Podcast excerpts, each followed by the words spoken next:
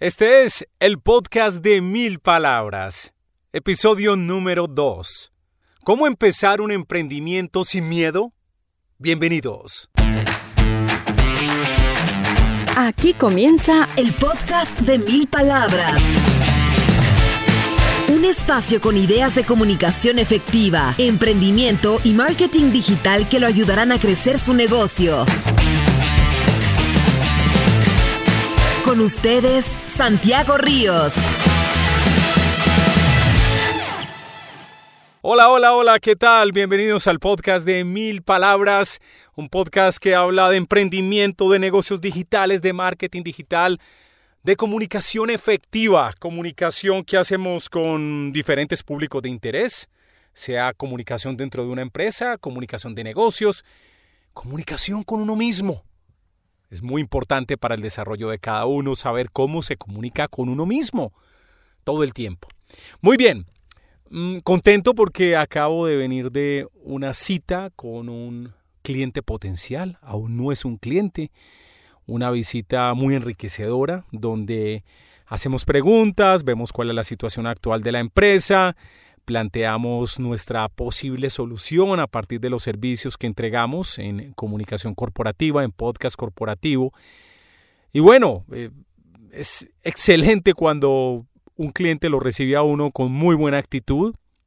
Si no lo reciben a uno con buena actitud, uno tiene que pensar lo siguiente, ah, es problema de ellos, yo estoy bien, ¿no? No puede uno amargarse la vida porque alguien te hizo esperar mucho o porque no estuvo atento mientras hablabas se queda uno tranquilo. Pero la cita de hoy fue bastante buena, no es que tenga un cliente, la, la venta de mi servicio tiene unos ciclos específicos, tiene un ritmo, pero empezamos bien y eso es lo importante, dimos un, un gran primer paso. Porque de hecho recientemente tuve una cita virtual con un cliente Qué actitud tan regular la del cliente. Obviamente yo fui el que lo contacté, el que le estaba ofreciendo el servicio, pero eso no significa que esa persona hubiera asumido esa actitud. Pero uno se tiene que quedar tranquilo con eso. Uno tiene que observarlo sin dejar que eso lo afecte a uno. Y una de las preguntas que les digo sinceramente, hace dos años si me hacen esa pregunta o me hacen esa insinuación, hace unos dos o tres años me hubiera ofendido bastante, pero ahora no, porque estoy en un proceso personal interesante que me ayuda a ser mejor emprendedor, mejor empresario, y estoy contento con ese proceso que estoy viviendo. Y esa pregunta potencialmente molesta en otro momento para mí, la tomé de una manera muy tranquila y, es lo siguiente, como les he contado, nosotros Prestamos servicios de podcast corporativo, es producción de contenidos en audio específicamente como programas de radio para la comunicación dentro de las organizaciones. Y alguien me dijo, pero usted no va a hacer el podcast, pero aquí lo podemos hacer nosotros, dentro de la compañía. Y yo le dije, sí, claro, usted lo puede hacer, pero yo le estoy ofreciendo Primero que todo, liberarlo de una carga de trabajo impresionante. Usted no va a querer cargar más a su equipo de trabajo con un contenido extra. Punto número uno. Punto número dos, le estoy dando una producción excepcional, un muy buen contenido, con todo un marco de referencia de comunicación para que sus oyentes, que son sus colaboradores, los empleados de la empresa, tomen acción. Eso es lo que ofrecemos. Pero sí, señor, claro, usted puede hacer, usted también puede hacer el podcast. Y esto me lleva a pensar con los emprendimientos, y aquí es donde lo vamos a ligar con el tema de cómo evitar el miedo en un emprendimiento. Un primer miedo que ataca a la gente cuando va a crear algo es, esto ya lo ha hecho mucha gente, yo cómo me voy a meter ahí. De hecho, yo era de los que pensaba eso, siempre he tenido como un espíritu de innovación desde hace mucho tiempo incluso cuando la palabra innovación no estaba de moda. Y eso es bueno y malo. Es bueno porque lo pone a uno a repensarse, a imaginarse cosas y escenarios que, nadie, que nunca nadie ha creado. De hecho, les cuento que este tema del podcast corporativo, nosotros somos la primera empresa en América Latina que lo propuso de esa manera, que lo hizo de esa manera. Pero un emprendedor o un empresario también es efectivo cuando se pega de la rueda de los demás se pega de algo que ya inventaron y lo hace mejor. Eso está bien. Eso lo hizo Steve Jobs. Muchos hablan de Steve Jobs como un gran innovador. Yo creo que fue un gran marketer. Bueno, fue innovador también, pero Steve Jobs antes del iPod, que digamos que fue un punto de quiebre en toda la economía digital, en los dispositivos de tecnología, antes del iPod ya existían eh, reproductores de MP3. Pero obviamente el empaque que le puso Steve Jobs, las características, la presentación, la marca como la presentó, pues se disparó inmediatamente la popularidad de este aparato y bueno, todo lo demás es historia, como ustedes saben. ¿A qué voy con el punto? Que primero, si su idea, si usted tiene una buena idea y cree que la puede ejecutar mejor que los otros, así sea algo que ya esté en el mercado, adelante. Si cree que su espíritu es de innovador y de asociar conceptos y crear un nuevo servicio, un nuevo producto, adelante. Pero hay que decir, no, voy a devolverme. Aquí, no vamos a editar nada, simplemente le voy a decir que no hay que tener miedo, voy a quitar el pero con el tema de que ya haya algún producto. Y en este momento ya no hay ventajas competitivas. No hay algo que realmente la gente cree y diga, esto nadie lo ha hecho. Cualquiera lo puede hacer, lo puede copiar a usted. Es obvio, es fácil copiar de alguna manera. Están las herramientas, está la información. Uno diría que cualquiera puede copiar las cosas. Hay un ejemplo muy interesante. Les he contado que yo vengo del mundo de la radio y había una persona muy importante en la radio de mi ciudad que se llamaba, se llama Alberto Vázquez. Alberto era gerente de una emisora muy famosa que fue competencia mía durante mucho tiempo, Veracruz Estéreo. Nunca tuve el placer de trabajar en Veracruz, pero había gente muy talentosa allá y uno de mis grandes maestros e influenciadores que fue Tito López. Y Veracruz fue muy exitosa en Medellín. La primera etapa de Veracruz fue muy exitosa. Después llegamos nosotros y los apretamos. Pero bueno, volviendo con el tema. Alberto Vázquez de Veracruz Estéreo decía, me llegó una persona en estos días y me dijo, ah, pues no, nada, yo me consigo cuatro disjockeys que hablen inglés, que sepan de música.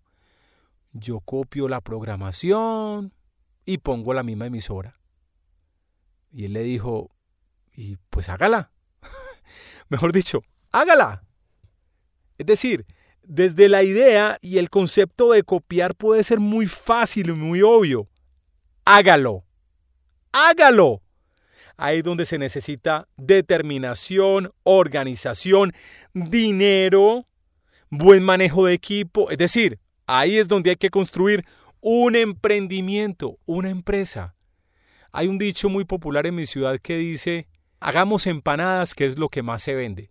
Empanadas es una comida típica colombiana que existe en muchos lugares de América Latina. Pero el dicho dice así, hagamos empanadas, que es lo que más se vende. Y se venden mucho, la verdad. Vuelvo a hacer la pregunta, o apelando a la expresión de mi amigo Alberto Vázquez, hágalas. Entonces usted para hacer empanadas, primero, no es la receta, no es tome tantas libras de esto, de harina, de la carne de este tipo, póngale esta, póngale papa, parta papa de este tipo, no, no, no, no, no, es que no es la receta, no es la receta de la emisora Veracruz Estéreo, no es la receta de cómo se hace el podcast corporativo que este señor insinuó que lo podía hacer, este, este cliente potencial que ya no es tan cliente potencial, creo yo. La receta está en internet, usted entre y va a encontrar recetas de todo. El tema es hacerlo.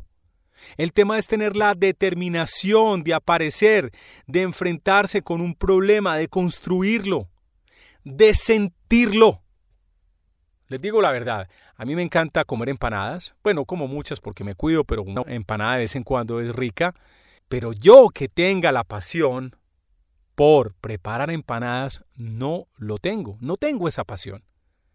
Entonces es importante también que el emprendimiento tenga un componente alto de pasión, de determinación, de sentir que uno puede crear la mejor empanada posible, no simplemente hacerlas por copiar a alguien.